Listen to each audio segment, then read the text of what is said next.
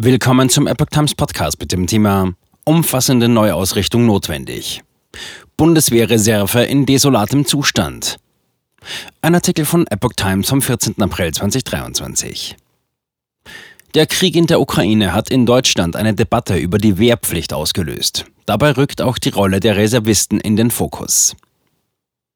Der Reservistenverband sieht die Reserve der Bundeswehr in einem desolaten Zustand.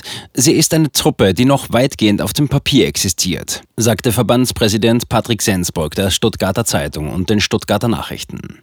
Eine funktionierende Reserve sei Teil einer wirksamen Abschreckung. Doch so wie die Reserve aktuell konzipiert ist, kann sie all das nicht leisten. Er forderte eine umfassende Neuausrichtung und bessere Ausrüstung.